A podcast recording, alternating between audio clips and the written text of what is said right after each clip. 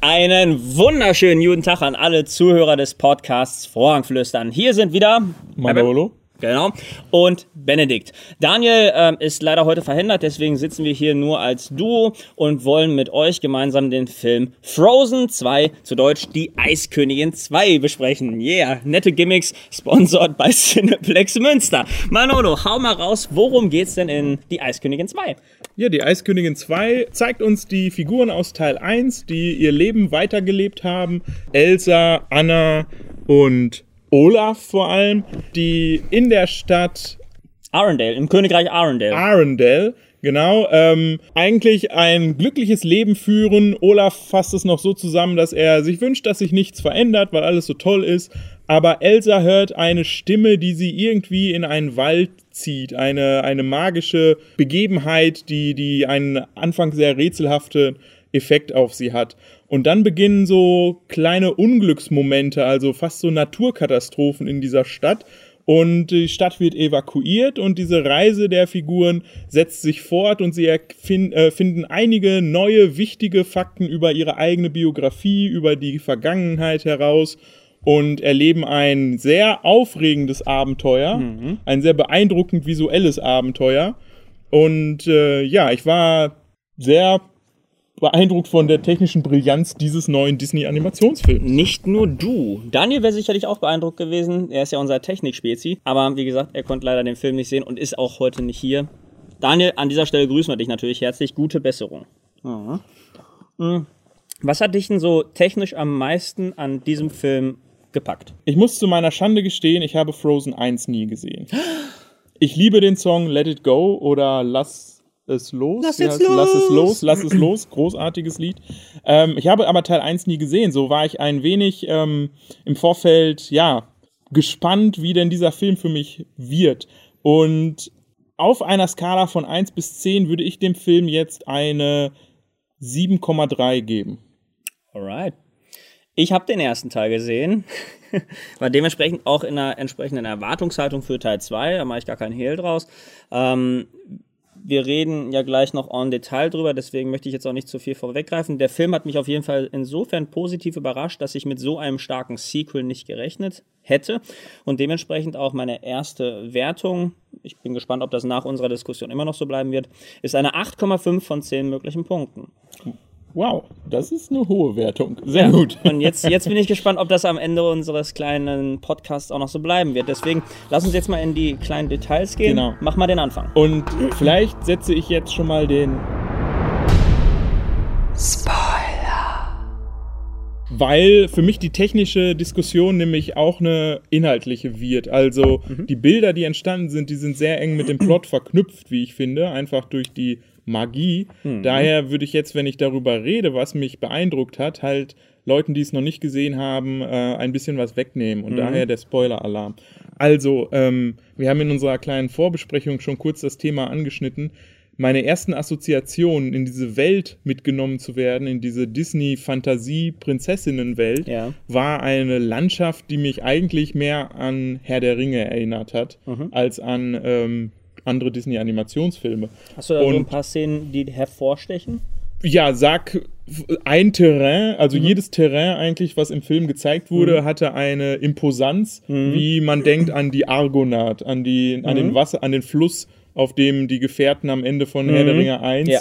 ähm, durch eine gebirgige Landschaft und mhm. dann kommt man an diese riesigen Megastatuen, die ja. ihre Hand so grüßend herausstreckten.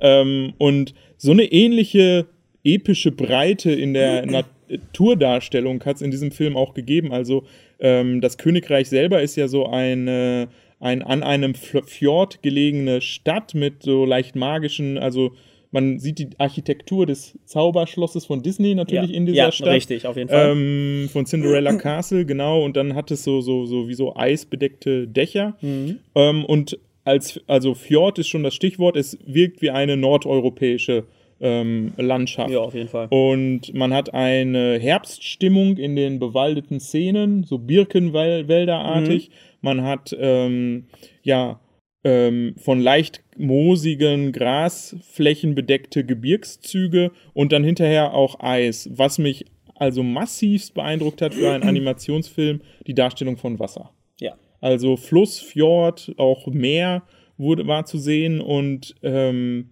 es hatte eine fast fotorealistische Anmutung irgendwie. Da, und gebe ich dir vollkommen recht, das würde ich aber auch nicht nur auf die Darstellung vom Wasser und, wenn man so will, auch die Berechnung der physikalisch korrekten Ausbreitung vom Wasser, das spielt auch eine gewisse Rolle natürlich, äh, auf diesem Film beziehen, sondern auch äh, generell natürlich die Landschaften, die, so, die du schon beschrieben hast.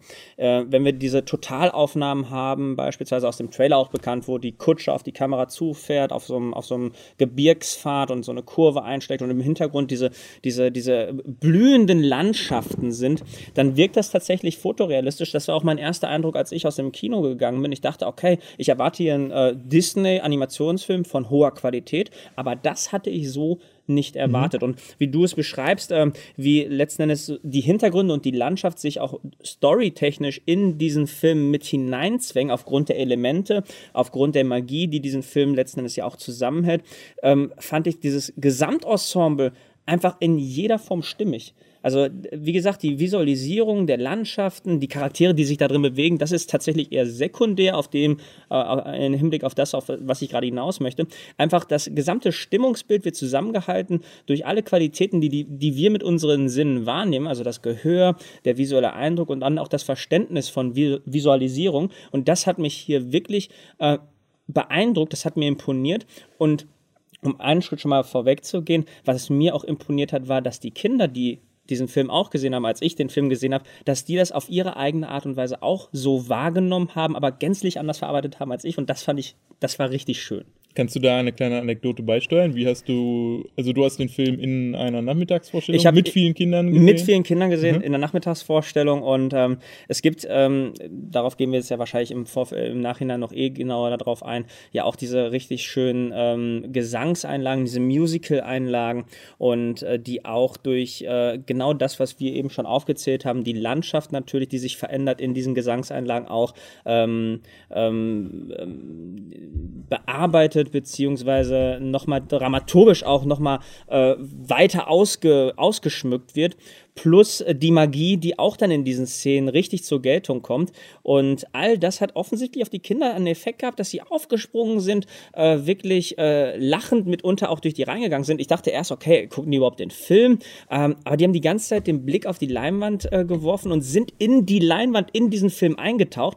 Und das fand ich einfach, das war, das war herzerwärmend. Das hatte ich seit, und darüber haben wir im Vorfeld auch schon gesprochen, das hatte ich selber als Erwachsener, auch retrospektiv als Kind, das letzte Mal, glaube ich, bei König der Löwen, dass ich auch wirklich in so eine Welt hineingesogen wurde. Das war phänomenal.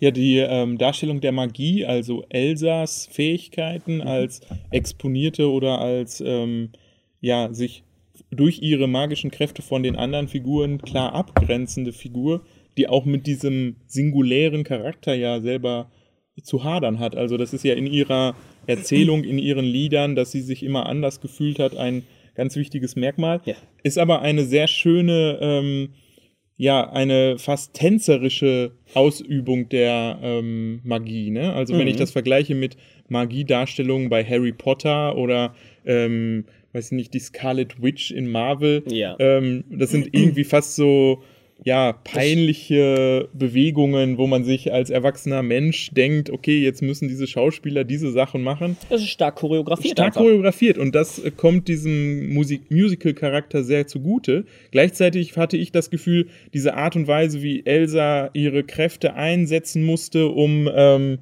um kleine Brände im Wald irgendwie ähm, durch ihren Frostzauber ja. wieder zu löschen, hatte eine, eine Intensität durch diese, durch diese Choreografie, die, wo ich dann direkt sehen konnte, wie Kinder ähm, diese Haltung nachmachen, um mhm. diese selber diese Posen einzunehmen, ähm, wie sie jetzt mit, wie Elsa ihre, ähm, ihre, ihre magischen ja. Kräfte, um, um die Welt um sich herum verändern zu können, ja. darzustellen. Und das fand ich eine Stärke. Also gerade auch, ähm, man denke an diese klassischen Tanz- Figuren, die sich durch verschiedene Disney-Animationen immer zogen, dass man in dem einen Film in Robin Hood hatte man den Tanz aus Dschungelbuch wieder, weil es mhm. die gleichen Tiergestalten waren. Mhm. Ähm, eigentlich ein ganz, schön, ganz schöner Moment.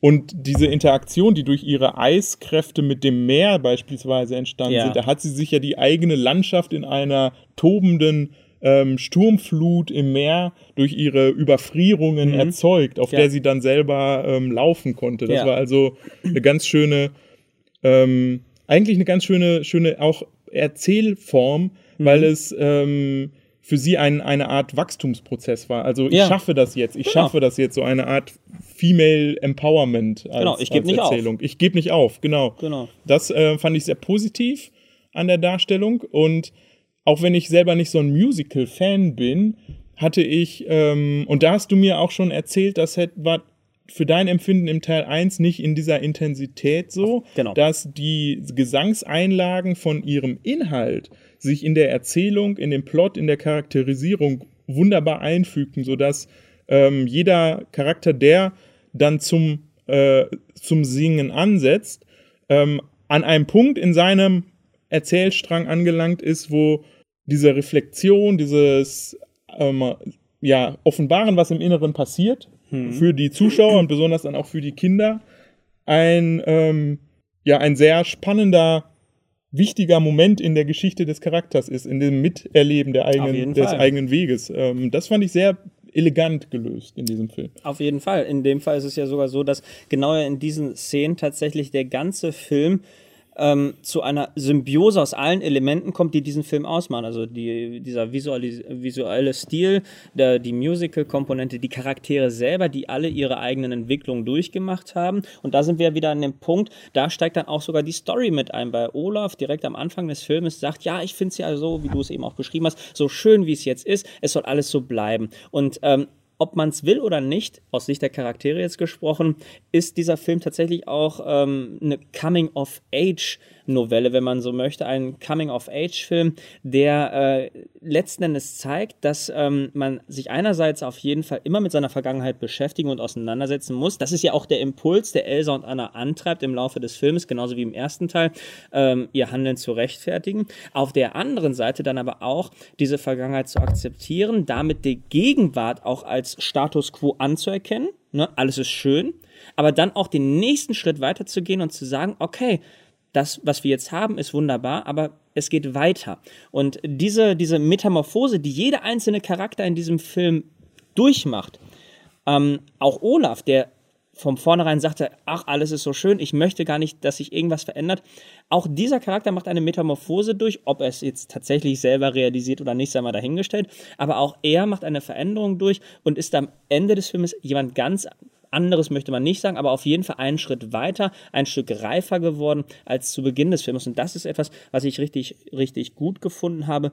Insbesondere deswegen, weil durch diese Musical-Komponente auch ähm, die Emotionalität der Charaktere meiner Ansicht nach wunderbar herausgearbeitet wurde und äh, die Emotionen mitunter auch äh, das äh, Stellwerkzeug gewesen sind, um auch Veränderungen in diesem Film auszulösen. Siehst du das ähnlich oder? Ähm, Ich hatte, ja- bei einer Szene hatte ich ganz besonders ähm, den, ähm, also ich hatte eine, es gab eine Szene, in der sich die Schwestern trennten. Also Elsa war schon an dem magischen Ort und sagte, da kann nur sie hin, weil sie kann ihre Schwester dann nicht schützen, wenn sie mit ihr geht und war in Gefahr. Und das hatten wir dann gerade schon gesehen, dass sie so überfror, so festfror. Mhm. Und äh, das war dann auch der Moment, wo, weil Olaf als verzauberter Schneemann an ihre Magie gebunden ist, Genau. wo es Olaf nicht gut ging. Und das ähm, war ein sehr, ja, tatsächlich ein sehr intensiver Moment, wo irgendwie Anna ähm, Olaf in ihren Armen hielt und ähm, fe- feststellte, dass es halt dann auch ihrer Schwester schlecht ging und Ja. sie dann aber ganz alleine in einem dunklen Berg äh, war, in einer Höhle. Und dann hat sie sich Schritt für Schritt in kleinen Schritten aus diesem Dunkel ins Licht gearbeitet und äh, dieses Bildsprache war halt so wie so eine Art Coda für Depression oder andere Ja, Phasen, wenn es einem nicht so gut geht. Also Ja. so eine Art, ähm, ja, gleichzeitig war Anna schon die mit sehr vielen Unsicherheiten ausgestattete Figur, die, wenn ihr Freund Christoph irgendetwas Ja. sagte, das sofort in eine, oh Gott, Ja. was bedeutet das denn? Was meint er denn? Äh, was habe ich falsch gemacht? Äh, Haltung übertragen hat. Genau. Also eine, eine für eine Kinderfigur, ähm, Kinderfilmfigur neurotisch fast, ähm, psychisch nicht ganz stabile Figur, die aber ihren Weg geht und versucht, aus, mit eigener Kraft rauszukommen. Das dann nicht mit einer übermenschlichen Leistung, weil für sie Magie eben nicht zur Verfügung steht, mhm. aber mit einem ganz menschlichen ähm, Schritt für Schritt mhm. äh, äh, Prozess. Und das führt dann letztendlich dazu, dass eigentlich durch ihre Aktion ähm, die Wende herbeigeführt wird. Also während ähm, Elsa als die große Heldin, Königin, ja. die, die magische Figur ähm, eigentlich schachmatt gesetzt scheint, mhm. ist dann die Schwester diejenige, die ähm, ja die Herausforderung annehmen muss und genau. über sich hinauswachsen muss. Aber, Ganz schöner Punkt. Aber das ist ja auch genau ähm, das, äh, was mitunter das Hauptelement dieses äh, Filmes ausmacht. Äh, Habe ich mir gerade nochmal Gedanken gemacht. Das Thema Unsicherheit spielt ja eine massive Rolle. Und das ist ja mitunter auch der Stein, der bei jedem der einzelnen Charaktere den Stein erst ins Rollen bringt. Ähm, aus äh, Sicht von Christoph ist es die Unsicherheit. Ähm, wird äh, Anna, meine Liebe, so intensiv wie ich sie empfinde, erwidern, ja oder nein aus äh, Annas Sicht ähm, äh, diese Verlustängste, die sie umtreiben in Bezug auf ihre Schwester Elsa und Elsa wiederum ihre Unsicherheit, sich mit ihren Fähigkeiten so zu akzeptieren und äh, nicht zu wissen, wo sie ihren Platz in der Welt hat. Genau. Das ist ja wirklich so das Kernthema dieses Filmes. Im ersten Teil war das eher noch so, okay, wir haben hier äh, eine Veränderung, eine große Veränderung, eine, eine, eine Königin, die auf einmal Kräfte entwickelt und sich dementsprechend abkapselt von ihrer Umwelt. Das war so ja primär das Element des ersten Teils und im zweiten Teil ist es eine Veränderung, die über dieses Supernatural hinausgeht und sich ähm, auch in allen anderen Charakteren widerspiegelt und ähm, an jedem einzelnen Charakter, je, auch den äh, vermeintlichen Nebencharakteren, wie zum Beispiel Olaf, ähm, auch ähm, ordentlich ähm, ähm, knabbert und an diesen Charakteren nagt. Mhm. Wo wir gerade bei Olaf waren, können wir kurz ein ich habe den Film auf Deutsch gesehen, mhm, du auch. Ich auch. Ich auch. Ähm, ein kleines Chapeau für Harpe Kerkeling äh, hinterlassen. Die deutsche Stimme von Olaf ist Harpe Kerkeling und ich für meinen Teil finde manche Stunt-Castings in Anführungsstrichen in den deutschen Synchronversionen von Animationsfilmen ähm, immer etwas fragwürdig, wenn man sieht, welche Comedians prominente Influencer, Influencer ähm, Figuren sprechen, während es eine unglaublich gut ausgebildete, unglaublich äh, talentierte professionelle Sprecherriege in Deutschland ja. gibt, äh, was wirklich sehr gute Schauspieler sind, ähm, sind manche Besetzungen dann irgendwie fragwürdig. Ja. Aber Harpe Kerkeling schafft es, also ich hatte den Hype um Teil 1 dann nicht so mitgekriegt, wusste also nicht direkt, dass es Harpe Kerkeling ist, habe das kurz vorher erfahren, dass er diese Rolle spricht, sah dann den Film und fand, er hat eine Figur, eine Stimme gefunden, die nicht seine vielen Figuren, die wir alle von ihm kennen, ähm, imitiert oder nachmacht. Es gibt an und ab und an gibt es äh, Momente, wo man sich erinnert fühlt an bestimmte Charaktere, selbst äh, äh, Königin Beatrix. Honeyline. Ähm, Honeyline. Honeyline. ähm, genau, also natürlich seine Stimme ist seine Stimme, ja. aber er wirkt eher so wie Robin Williams als der Genie ähm, ja. in seiner äh, Virtuosität, äh, wie er diese, diese durchaus lustige Figur spricht und wie er ihn voller Emotionen eigentlich auch darstellen kann er spiegelt quasi an sich genau das wieder, ähm, was auf der Gegenseite der Leinwand im Publikum sitzt, nämlich diese kindliche ja. Naivität. Naivität, ganz schön. Und ja, das ist ja. einfach nur herrlich mit anzusehen. Das ist auch einer der Punkte, ähm, die dieses Voice Casting von Harpe Kerkelin, was meiner Ansicht nach auch das Franchise Frozen im deutschsprachigen Raum so äh, zu einem Erfolg hat werden lassen, weil ähm, Olaf ein Charakter ist, mit dem man sich, ob erwachsen oder nicht, ähm, identifizieren kann, weil er so herzerwärmt ist. Er ist einfach ein, ein, ähm, ein, ein äußerst sensibler Charakter, der ähm, die Welt so sieht, ähm, wie sie sein sollte, wie sie aber jetzt in unserer Realität nicht unbedingt ist, mhm. aber das hat so einen Feeling-Good-Moment, mhm. meiner Ansicht nach.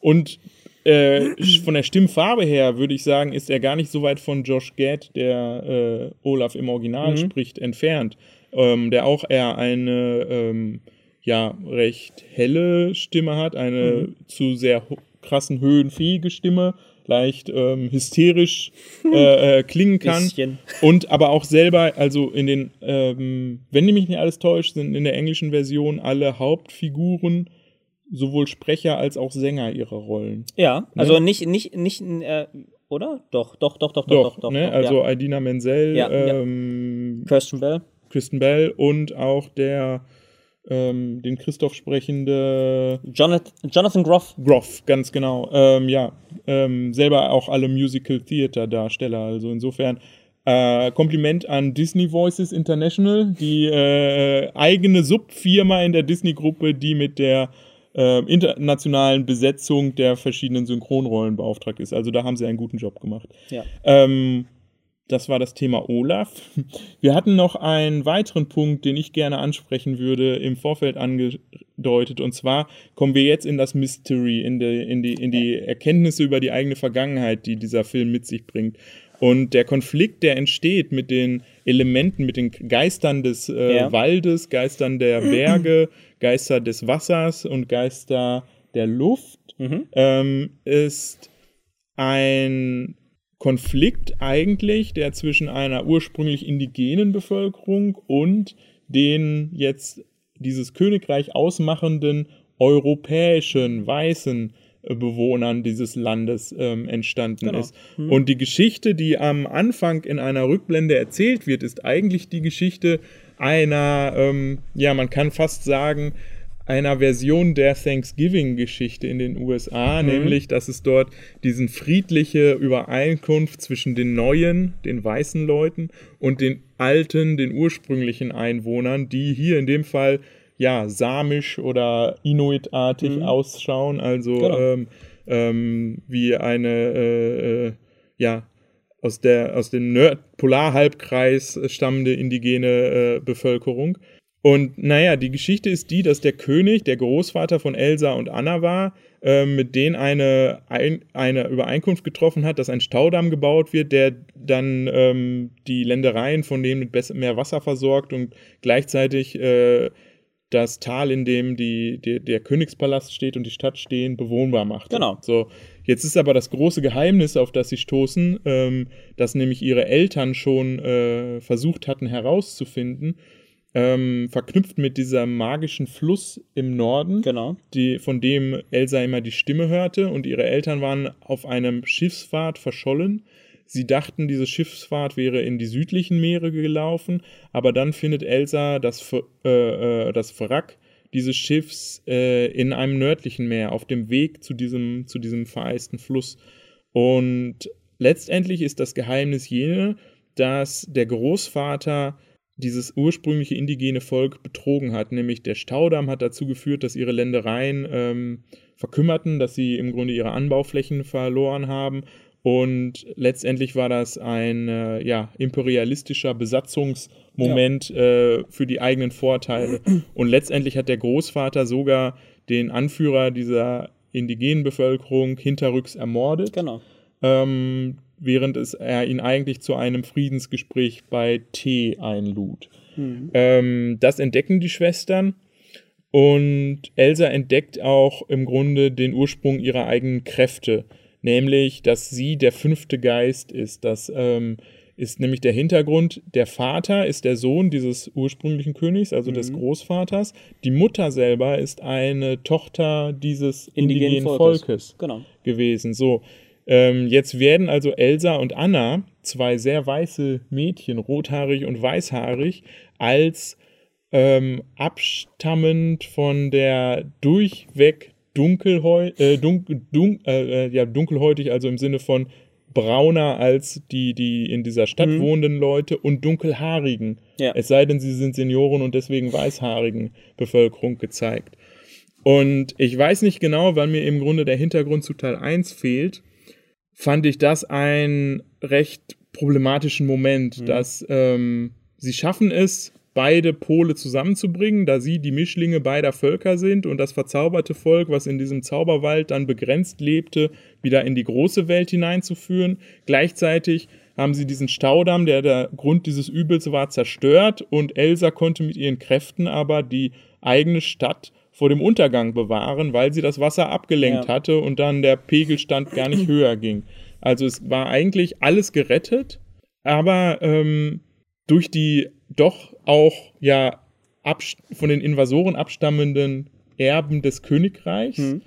hat man im Grunde den Unterdrückten die Rettung gegeben, ja. die sie sich selber nicht holen konnten. Ich verstehe deinen Punkt. Ich verstehe deinen Punkt. Ähm und gleichzeitig schreibt man ihnen aber auch noch das indigene Erbe rein, weil die Mutter ja dort herkam. Also ja. so, ähm, es löst das Problem des Kolonialismus oder Imperialismus nicht auf, sondern es macht die es, Täter noch zu Opfern. Es übertüncht ihn einfach. Ne? Genau. Es, äh, einfach mit einem Abwasch wird das alles gelöst und äh, alle Probleme, alle, alle Scheußlichkeiten, alle Gräueltaten, die in diesem Film, zumindest in dieser Hinterrücks, äh, hinterrücks äh, mordenden Szene des Großvaters äh, all das, was da drin steckt an Boshaftigkeit, all das wird an sich äh, durch dieses verhältnismäßig einfache Lösen des Handlungsstranges weggewischt und als nichtig abgetan. Ne? Eben weil es, ähm, darüber hatten wir ja schon gesprochen, weil es äh, insofern ja überhaupt keine Konsequenz hat. Die Konsequenz ist, dass der Wald sich wieder öffnet, dass das Königreich Arendelle äh, ähm, gerettet ist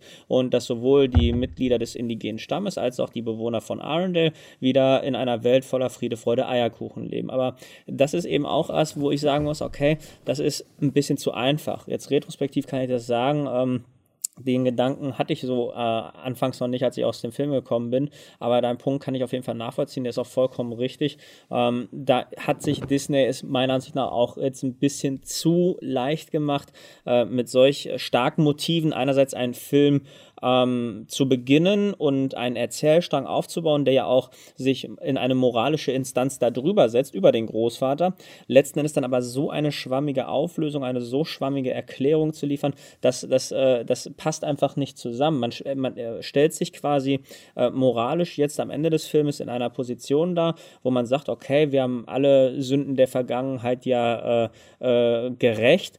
Dem ist ja aber nicht so. Was hat man denn bitte gemacht? An sich nichts. Man hat gar nichts mhm. gemacht. Genau, Anna wird die Königin von Arndel. Ja. Arndel und äh, Elsa geht halt, äh, bleibt im Norden bei dem in Tipis lebenden Schneevolk, ja. ähm, weil sie jetzt merkt, dass sie dorthin gehört mit ihren Kräften und so weiter. Und trotzdem sind sie beide halt irgendwie die ähm, ja, Auserwählten von der Magie, weil sich herausstellt, dass sie das fünfte Element sozusagen sind. Also die beiden, die Brücke zwischen den beiden richtig, Welten. Richtig. Und äh, das ist auch nochmal so ein Punkt. Ähm, Im Deutschlandfunk gibt es einen sehr schönen Podcast, äh, der anlässlich der, der ähm, König der Löwen Veröffentlichung dieses Jahr herauskam, wo äh, diese, diese, diese dieser Ordnungsgedanke, der sich in vielen Disney-Filmen abzeichnet, ganz schön von verschiedenen Leuten diskutiert wird. Und mhm. ich würde den Gedanken gerne hier einbringen und aufgreifen, mhm. nämlich ähm, die Disney-Vorstellung des gerechten Königreiches wird mhm. hier mhm. ganz deutlich. Also das gerechte Königreich kann äh, sowohl darüber entscheiden, was richtig und was falsch ist, als auch die begangenen Übel ber berichtigen, ohne dass das Königreich selber in Frage gestellt wird. Äh, und obwohl sich zeigte, dass dieses Königreich ja ein ähm, Besatzungskönigreich war, bleibt es dennoch das Richtige. Und ähm, daher stellt sich dann immer die Frage, welche Ordnungswelt wird eigentlich Kindern vermittelt? Welcher Gedanke einer natürlichen Ordnung? Und bei König der Löwen war das halt ganz klar auch dieses Fressen und gefressen werden. Ne? Ja. Also die ganze Schöpfung gehört dem äh, König der Löwen und Mufasa sagt Simba, wie es laufen hat und die Tiere, die gefressen werden, die fügen sich eben diesem Ordnungsprinzip, ja, weil genau. es wird ja gerechterweise nur genommen, was äh, benötigt ja. wird. Genau. Und äh, in diesem Podcast wurde ganz schön deutlich, wie eigentlich diese in den 90er Jahren äh, beschriebene Erzählung in die kapitalistische Konzipierung des Disney-Konzerns mhm. passt, ähm, der ja jetzt in den letzten Jahren auch sehr viele andere Mitbewerber geschluckt hat, also Fox. gefressen Pixar. und gefressen wurde.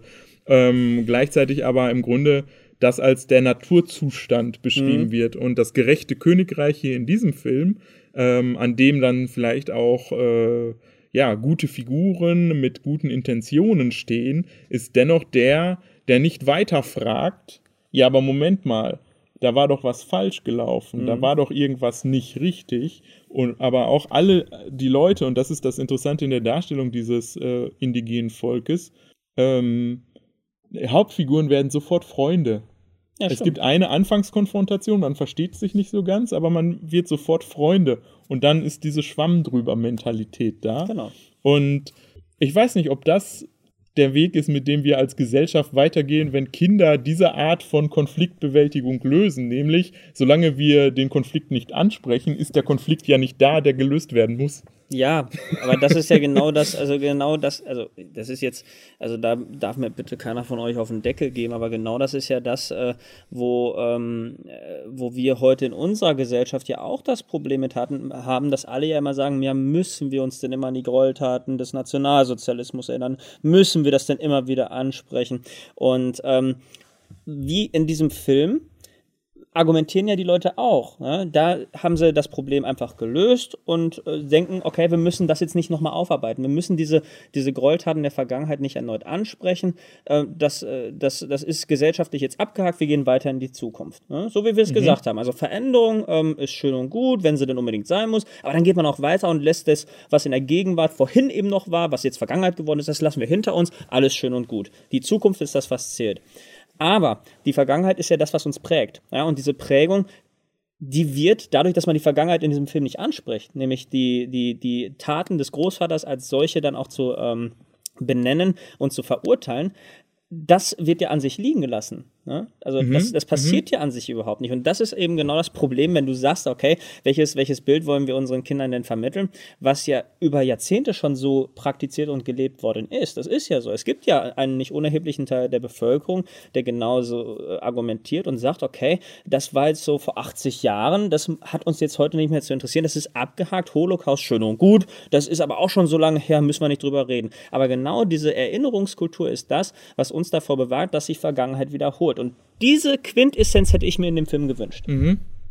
Ja, interessant. Vielleicht ist es so, dass ähm, Disney jetzt ganz verschiedene, in Anführungsstrichen, politische Erzählungen unter dem eigenen Deckmantel vereinbaren kann. Und die eigenen Animationsfilme sind nun dann wohl nicht der Ort, an dem äh, politische Umwälzungen verhandelt werden. Dafür dann darf man aber auch so ein Politikum nicht aufmachen in so einem Film. Ja, das ist die andere, das ist ne? die andere Frage, ganz genau. Also im Grunde ja, bringe ich ähm, den Aspekt indigen, nicht indigen in einen Film, wenn ich da keine, keine Lösung habe oder keine. Ich meine, da wären wir eigentlich wieder bei Pocahontas, nicht wahr? Ähm, der Klassiker. Äh, genau, der Klassiker zu dieser Thematik und auch der Klassiker, der diese, ähm, ja, im Grunde die Unfähigkeit oder Unwillen ähm, in den, in, bei, bei, bei den Kreativen auf der Disney-Seite, vielleicht auch das, das, das Unvermögen mhm. damit umgehen zu können, die, die Sensibilität dafür nicht zu haben. Und selbst in diesem Film jetzt, der, ich glaube, von den gleichen Machern und Macherinnen. Ja, sind, äh, ist das selbe Regie-Duo, ja, wieder gemacht komplett, wurde. Ja, ist richtig. Ähm, mhm. Teil 1, der dann zu Recht gelobt wurde für die ähm, klischeebrechende Darstellung von Disney-Prinzessinnen. Ja. ja ähm, das muss man aber auch Disney wirklich zugutehalten. Äh, scheitert dann aber an dem nächsten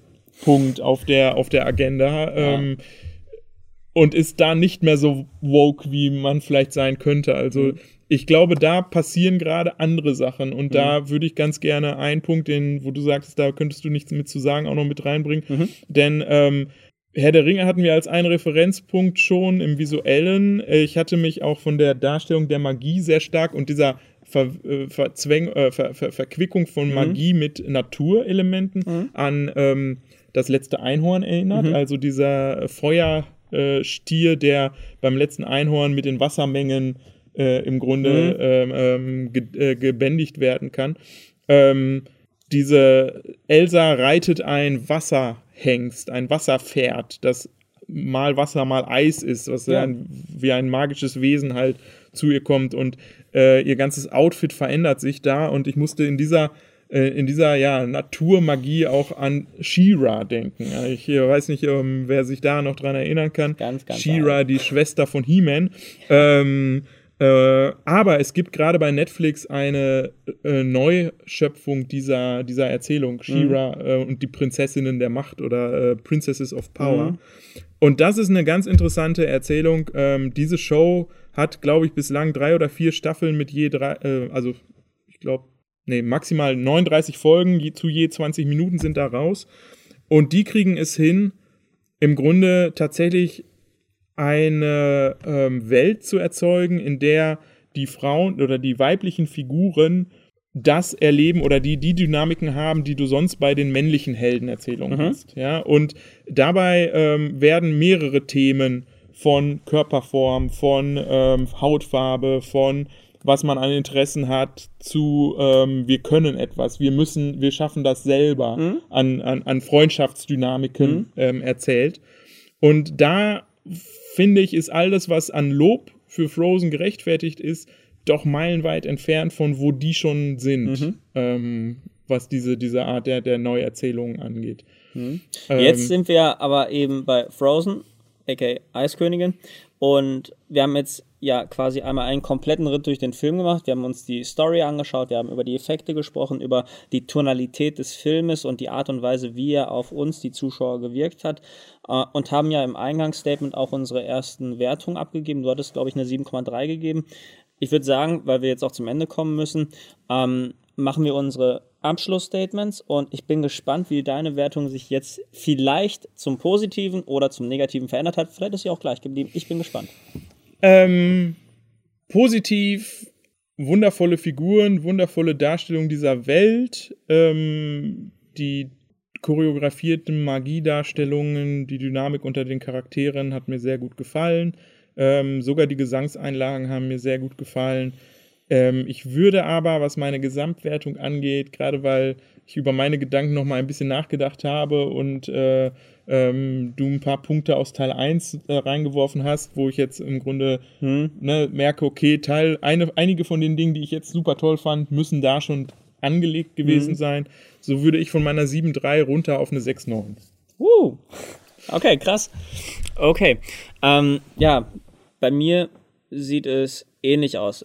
Von 7,3 auf 6,9 ist kein großer Sprung.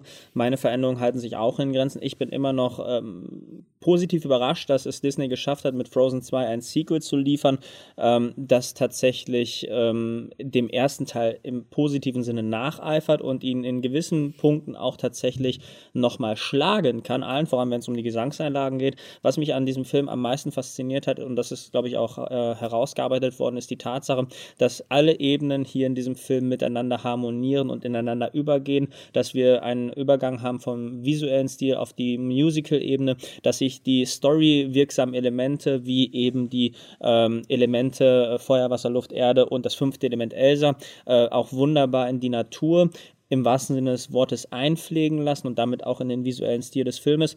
All das vom Gesamtkonzept hat mir richtig, richtig gut gefallen.